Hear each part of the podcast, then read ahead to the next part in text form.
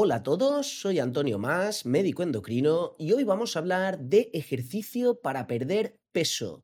Vamos a ver cuáles son los básicos, hablaremos de la importancia de practicar ejercicio regular y también haremos un repaso de cuánto y qué tipo de ejercicio debemos hacer para al menos cubrir los mínimos.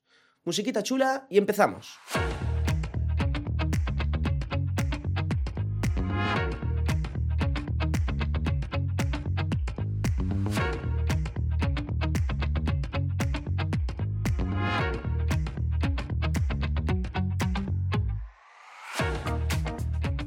Bienvenidos al capítulo sexto de Planeta Dieta. Antes de empezar, os recuerdo que podéis seguir el programa a través del canal de Telegram. Es completamente gratis, suscribíos y os permitirá, además de seguir el podcast, acceder a contenido adicional, preguntar dudas y proponer temas para los siguientes programas. Os dejo el enlace en las notas del programa. Y además, hoy que sepáis que voy a nombrar una web que me encanta, llena de ejercicios sencillos para hacer en casa, para practicar ejercicio de forma autónoma. Y el enlace lo voy a dejar exclusivamente en el canal de Telegram. Así que si os interesa, ya sabéis, apuntaos. Y ahora sí, vamos a empezar con el tema de hoy. Como os decía, vamos a hablar de ejercicio y lo vamos a hacer de una forma mm, práctica y además también de una forma bastante básica. Entended que yo soy médico endocrino, yo no soy experto en ejercicio, ni mucho menos. Para eso tenemos a los licenciados en ciencias del deporte y entrenadores personales, dejando de lado un poco a los gurús de Instagram, eso sí.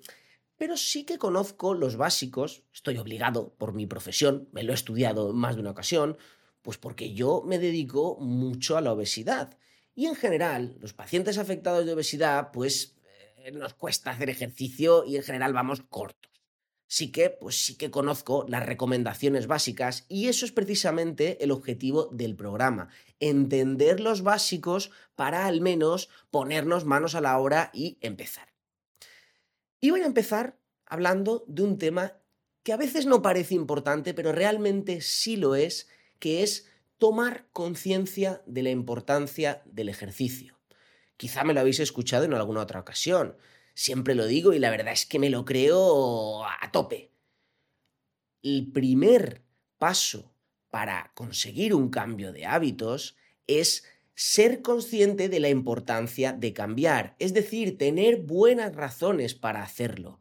Cuando uno no tiene buenas razones para hacerlo y sin embargo siempre tenemos malas, porque por ejemplo, en el caso del ejercicio, pues cuesta esfuerzo, yo me levanto a las 6 de la mañana para ir al gimnasio y es un coñazo, digámoslo claro, pues si no tengo buenas razones, si no tuviera buenas razones, pues para encontrarme mejor, para eh, sentirme más ágil, eh, para, para, vivir más años incluso, si no supiera y fuera consciente de estas razones, pues obviamente estaría más tranquilo eh, durmiendo en casa.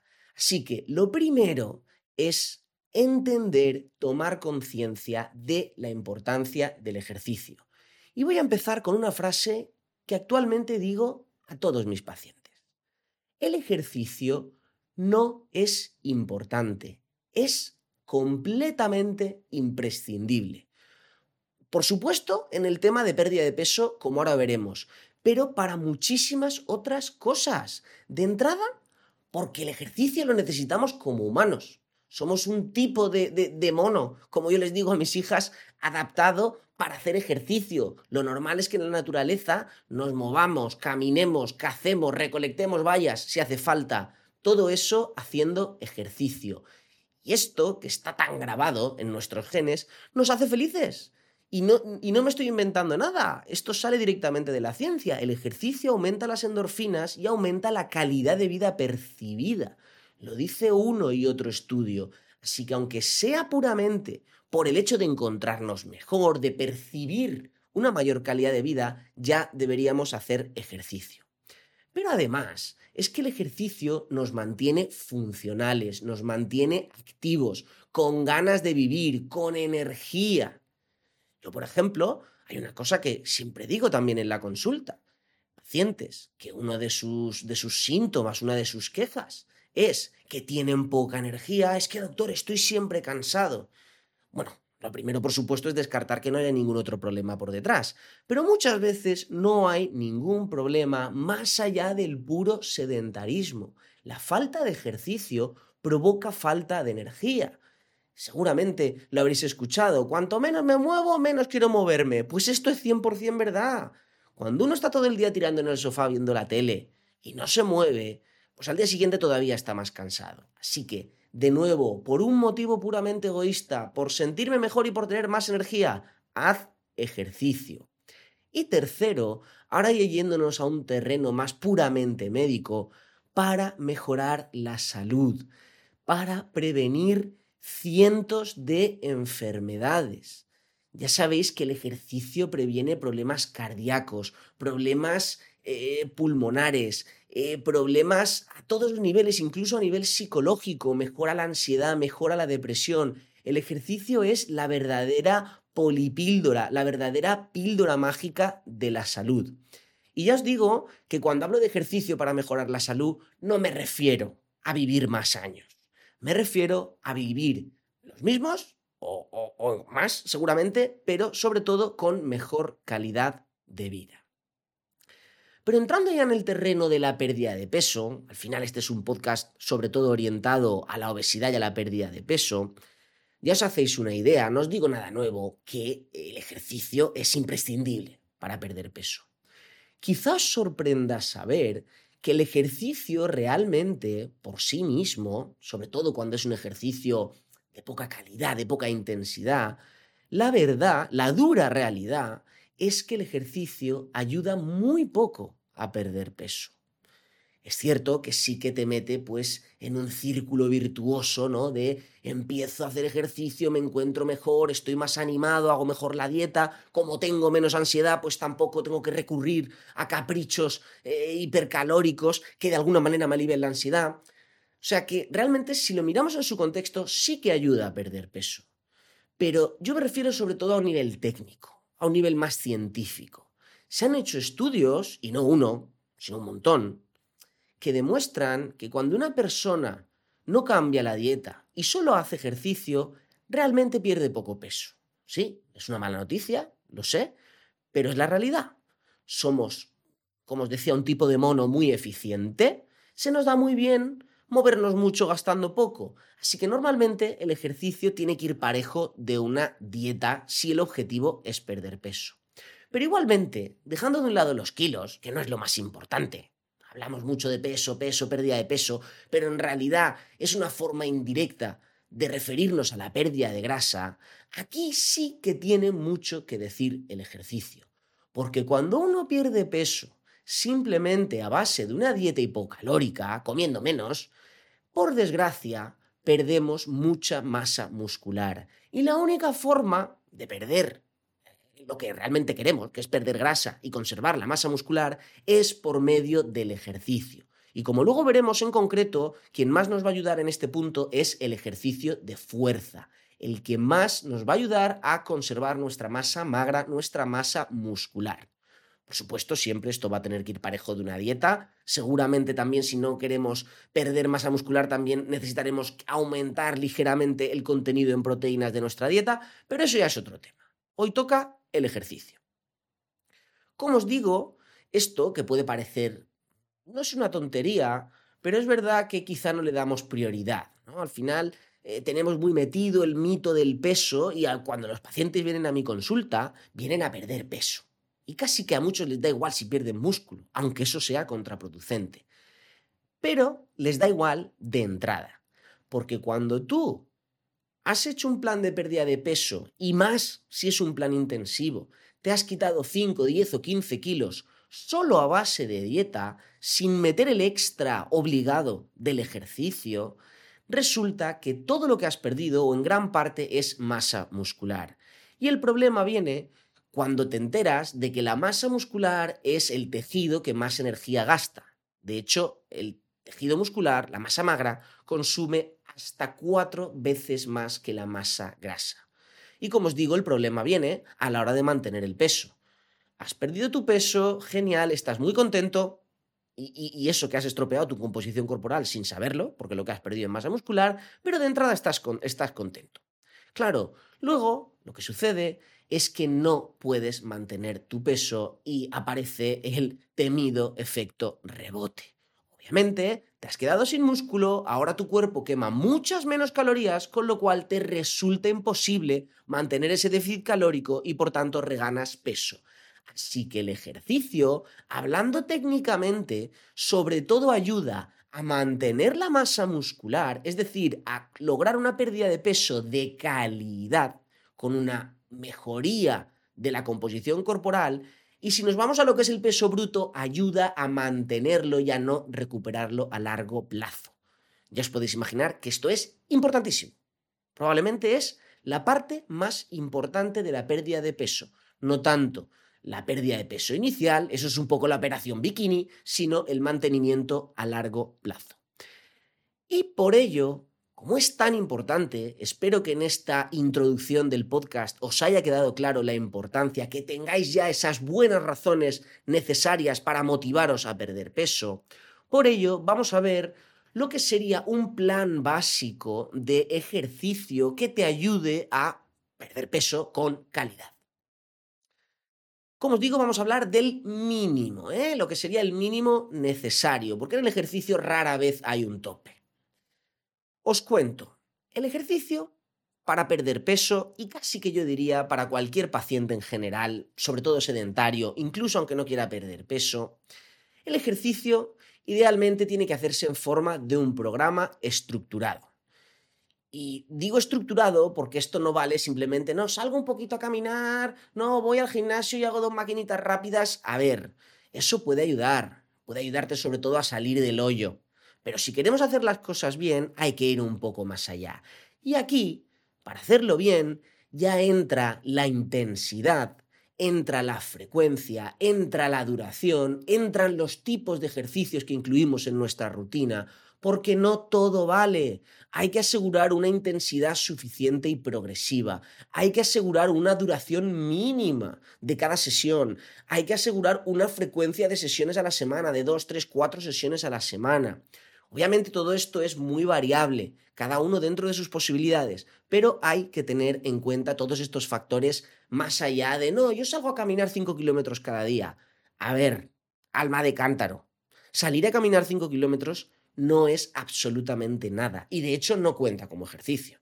Podrá contar un poco, pues, para la actividad del día a día, aumentar un poquito el gasto calórico que forma parte de lo que llamamos el NEAT, el NEAT, N-E-A-T, es el gasto calórico del movimiento del día a día. Pues ahí caminar sí que cuenta. Los famosos 8.000, 10.000 pasos. Bueno, sí, te van a venir muy bien para despejar un poco, eh, para activar un poco el cuerpo y para mejorar el NIT. Pero este ejercicio, sin duda y desgraciadamente, no va a contribuir a la mejora de tu, de tu composición corporal. Que al final lo que queremos al perder peso es eso, reducir grasa y aumentar músculo. Entonces, ¿qué tipos, voy a empezar hablando de los tipos de ejercicio que deberíamos incluir en nuestra rutina. El ejercicio debería ser un ejercicio completo. Como digo yo muchas veces, hablando rápido y mal, un ejercicio mixto que incluya el ejercicio que todos famosos eh, es famoso y al que todos recurrimos de entrada, el famoso cardio, ¿vale? Correr, caminar rápido, la bicicleta, la elíptica, cualquier deporte de equipo, todo esto está genial. Ejercicio aeróbico, mejor la condición física, mejor un poquito el fondo. Esto está muy bien. Pero si lo hacemos por sí solo, del todo insuficiente. Así que este es simplemente el primer punto. Ejercicio aeróbico o cardio. En segundo lugar, imprescindible y casi que os diría yo que es el más importante, el ejercicio de fuerza. Los estudios nos dicen una y otra vez que el ejercicio de fuerza es el que más ayuda a prevenir la pérdida de masa muscular. Y esto es, como os decía, no importante, sino imprescindible en el caso de que queramos perder peso. Yo muchas veces digo incluso que perder peso, sobre todo un plan intensivo, sin hacer ejercicio de fuerza, es prácticamente una negligencia, es una temeridad, porque te vas a fundir el músculo, vas a estropear tu composición corporal. Así que segundo tipo de ejercicio, el ejercicio de fuerza. Y ojo, porque aquí no entra solo el gimnasio. Si quieres ir al gimnasio y hacer máquinas, pues genial. Pero aquí también entra ejercicio con gomas elásticas, ejercicio con tu propio peso, que ahora está muy de moda, la calistenia, ejercicio tipo sentadillas, tipo flexiones. Ahora seguramente, perdón, os suene de, los parques estos que ponen ahora con hierros para que tú te, subas y hagas eh, flexiones en máquinas, en, al aire libre, que encima tiene beneficios adicionales. Pues esto es la calistenia y sería ejercicio de fuerza. Tercer punto, este sobre todo es importante para gente más mayor, el ejercicio de fortalecimiento óseo. Es decir, ejercicio que por medio del impacto, obviamente impactos controlados, sobre todo si tenéis problemas de artrosis o, lesiones deportivas óseas, el ejercicio de impacto, como os digo, ayuda a mejorar la masa ósea. Dicho de otro modo, ayuda a prevenir la osteoporosis. Por tanto, ayuda a prevenir las fracturas. Ya os digo que una fractura en alguien relativamente joven, de 65 o 70 años, te puede amargar la vida. Tú estás, tan tranquilo, con tu eh, forma física más o menos buena, te rompes el fémur y es que como aquel que dice se te acaba la vida. Así que importantísimo el ejercicio de impacto ligero y obviamente adaptado a tus posibilidades. Aquí entraría ejercicios del estilo saltar, correr, eh, los ejercicios de fuerza también ayuda, bailar, ¿por qué no? Aquí, eh, sobre todo lo que hay que tener en cuenta es que el ejercicio tipo bici o ejercicio tipo aquagym no sirve para el fortalecimiento óseo. Con lo cual siempre tendríamos que poner otra pequeña parte de ejercicio sometido a gravedad, por así decirlo. Pequeños impactos que ayudan a que el hueso fabrique más masa. Cuarto punto de ejercicio. De nuevo también ejercicio que cobra más importancia conforme vamos ganando años. El ejercicio de equilibrio y flexibilidad. Los famosos estiramientos. De nuevo, eh, os digo para gente mayor porque el ejercicio de equilibrio, si bien es importante a cualquier edad, es especialmente importante en la tercera edad porque ayuda a prevenir caídas. Y volvemos a lo mismo.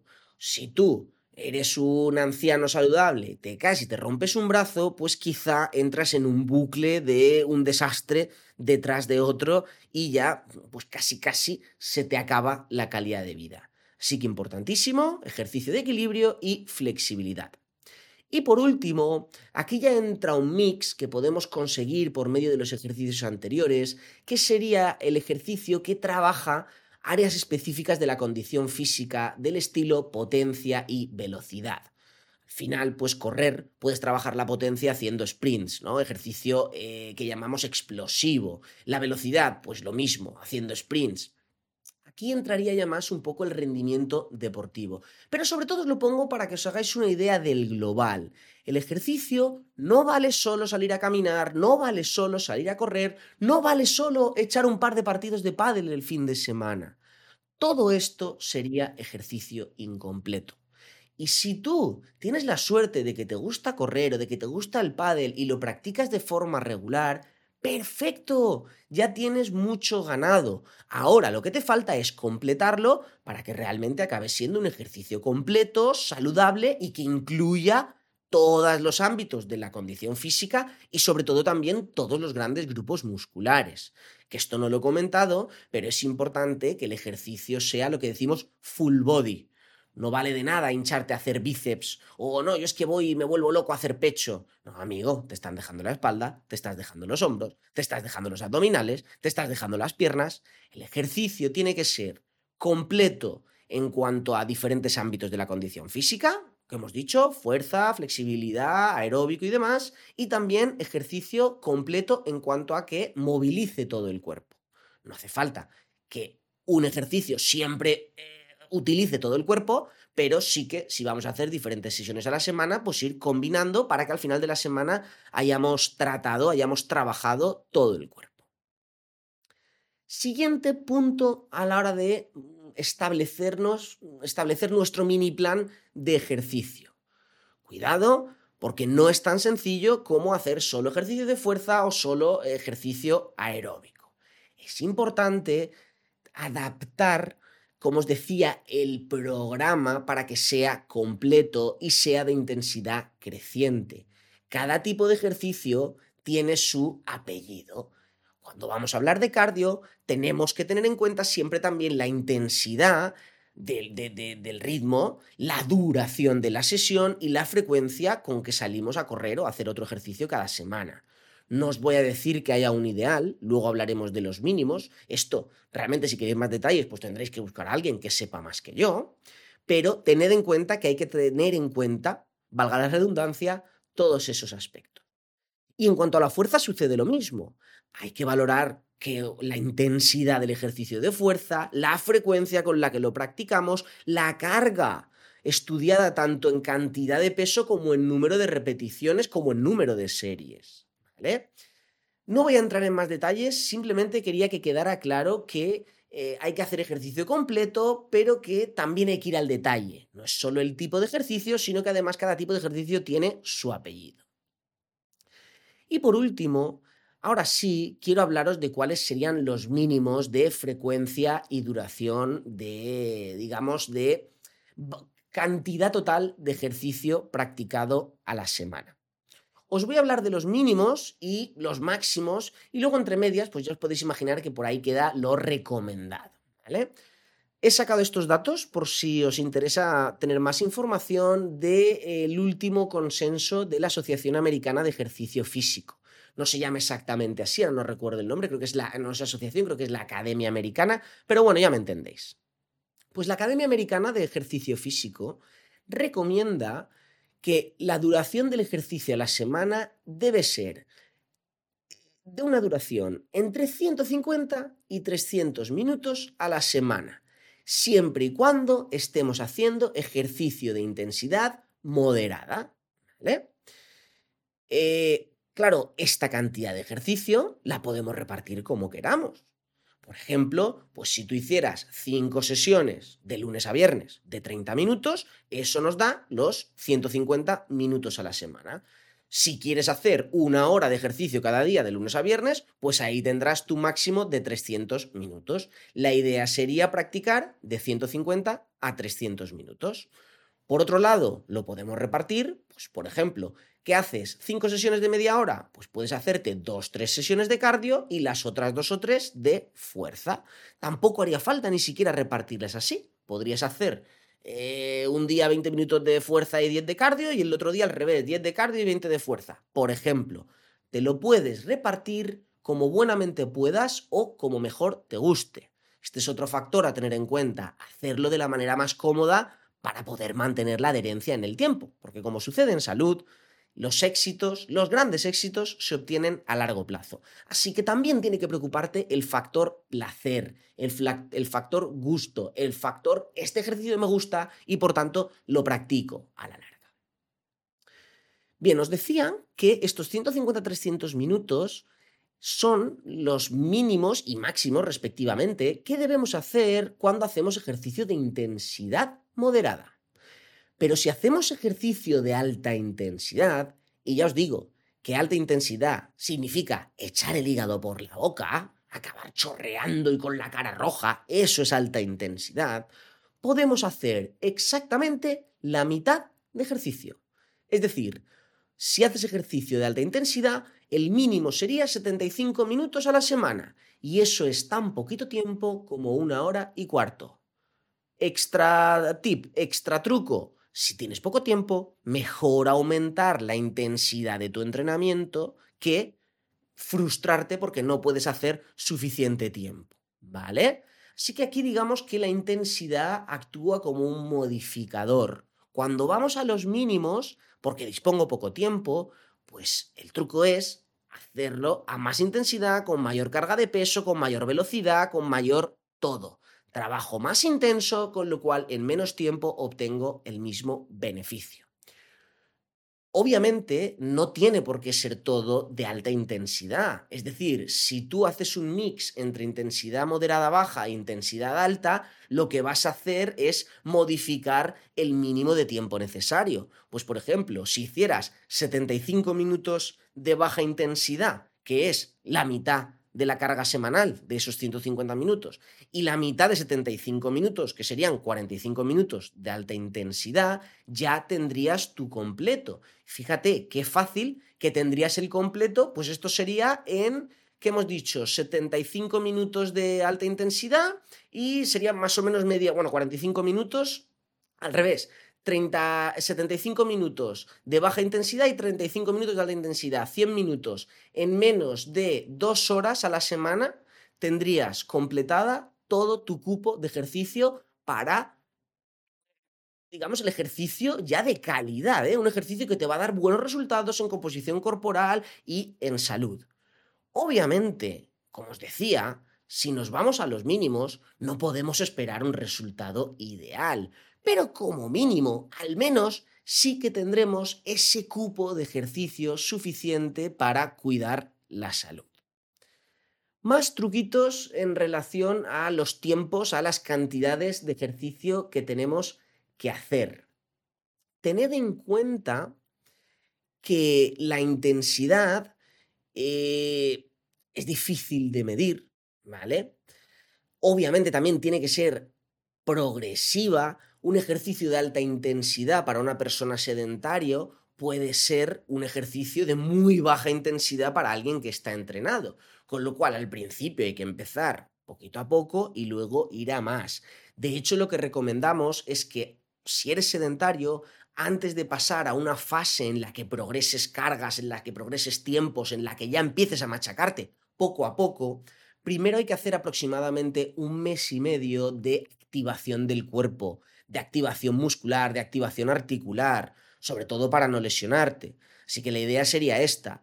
Si eres sedentario, empezar eh, por un mesecito y medio de activación y a partir del mes y medio empezar poco a poco a ir machacándote cada vez más. Y se me olvidaba, muy importante, eh, el ejercicio, por desgracia, cuando alguien quiere cuidarse, es, el último en la fila, está en la cola de las colas. Nunca le damos prioridad. Y una de, los, de las excusas o de las barreras, me gusta hablar con propiedad, las excusas son barreras limitantes. Una de las barreras que más nos limita, al menos de las que yo me encuentro en mi consulta, es que todo el mundo me dice que le falta tiempo. Doctor, no tengo tiempo para hacer ejercicio. Pues que sepáis, bueno, lo primero ya lo hemos comentado, fijaos que realmente no hace falta tanto tiempo para hacer ejercicio. Pero es que además el ejercicio puede fraccionarse de una forma que te resulte cómoda. Y es útil si se fracciona al menos en bloques mayores de 10 minutos. Es decir, si vas a ir a los mínimos y vas a hacer 150 minutos a la semana de, de baja intensidad, son 15 bloques de 10 minutos. Si tú haces 15 bloques de 10 minutos en tu semana y 10 minutos los puede sacar cualquiera, ya vas a cubrir ese mínimo de ejercicio. Y si además lo haces de alta intensidad, todavía vas a necesitar menos tiempo. Así que fijaos cómo cuando conocemos un poquito cómo funciona esto, nos vamos a lo real, pues sí, nos damos cuenta de que el ejercicio quizá no me va a ayudar tanto a perder peso, pero por contra me va a ayudar mucho a la salud y además no voy a necesitar todos los días dos horas de gimnasio para cumplir mis objetivos. Así que si somos realistas para lo malo, somos realistas también para lo bueno. Y por suerte, no hace falta tanto ejercicio como muchas veces creemos. Yo creo que muchas veces también es la, excusa que nos decimos a nosotros mismos para no ponernos manos a la obra, para no esforzarnos, porque en realidad, como digo, no hace falta tanto tiempo y cualquiera puede hacer ejercicio suficiente. Creo que con esto tengo todo lo que os quería contar. Como os decía, os voy a dejar una web que me encanta con tablas de ejercicios muy sencillos que cualquiera puede hacer en casa. Os la voy a dejar en el grupo de Telegram. Así que suscribíos, que os dejo el enlace en las notas del programa. Bueno, no, mirad, perdón. Sí que os dejo el enlace, eso sí, pero quiero acabar comentando un pequeño test completamente validado que os puede ayudar a calcular la intensidad de vuestro, de vuestro ejercicio. Obviamente es una forma muy a grosso modo de calcularla, pero es tan práctica como útil. Es un test que llamamos el test del habla y nos sirve para saber si estamos trabajando ah, dentro de nuestro umbral aeróbico, ¿no? dentro del umbral que nos ayuda a entrenar. ¿Por qué os digo esto? Porque salir a caminar no te ayuda a mejorar la forma física. Caminar tiene muchos otros beneficios y esos 8.000, 10.000 pasos son un extra además del ejercicio, pero no entran en el cupo de ejercicio, ¿vale? Porque no, no nos ayudan a entrenar. Entonces, ¿cómo podemos saber mediante el test del habla que efectivamente sí estamos entrenando? Se trata de salir a caminar, salir a correr, salir a hacer el ejercicio que quieras y mientras lo estás haciendo, mientras estás, digamos, en, a, velocidad de crucero, intentar hablar. Si resulta que puedes ir charlando tranquilamente, hablando con un compañero de la telenovela de ayer, no estás haciendo ejercicio. Estás simplemente moviéndote, que es bueno, pero no cuenta como ejercicio. Si por contra resulta que no puedes dar la hora, porque ni siquiera puedes emitir una palabra porque te ahogas, estás trabajando a una velocidad demasiado, demasiado potente y esto te va a venir muy bien pues para trabajar el ejercicio de alta intensidad, te va a venir muy bien para trabajar eh, eh, el ejercicio explosivo, eso sí, mientras tenga bien el corazón. Esto yo nunca lo recomendaría para un paciente con problemas del corazón pero va a ser un ejercicio demasiado fuerte como para trabajar el, ámbito aeróbico y mantenerlo en el tiempo. Así que deberías reducir un poquito la intensidad, de manera que el test del habla te ayuda a mantenerte en tu sitio. Deberías hacer un ejercicio que te permitiera decir frases cortas, pero que no te permitiera eh, mantener una conversación, porque te ahogarías, y que tampoco sea tan intensivo como para no poder ni siquiera darle, darle la hora a alguien que te pregunte. El test del habla, como os digo, funciona muy a grosso modo, pero bueno, es una aproximación de la velocidad de trabajo, de la intensidad de trabajo, sobre todo útil para cuando estamos empezando y somos muy venimos de, ser muy sedentarios y enseguida no, nos cansamos, ¿vale? Y ahora sí, con este tip sí que me despido. Muchísimas gracias por escuchar. Muchísimas gracias a todos los que me estáis dejando comentando, comentarios positivos sobre el podcast. De verdad, os lo agradezco muchísimo el feedback. Gracias también a los que compartís para que llegue a más gente. Y nada más, me despido. Nos escuchamos en el próximo episodio. Un abrazo.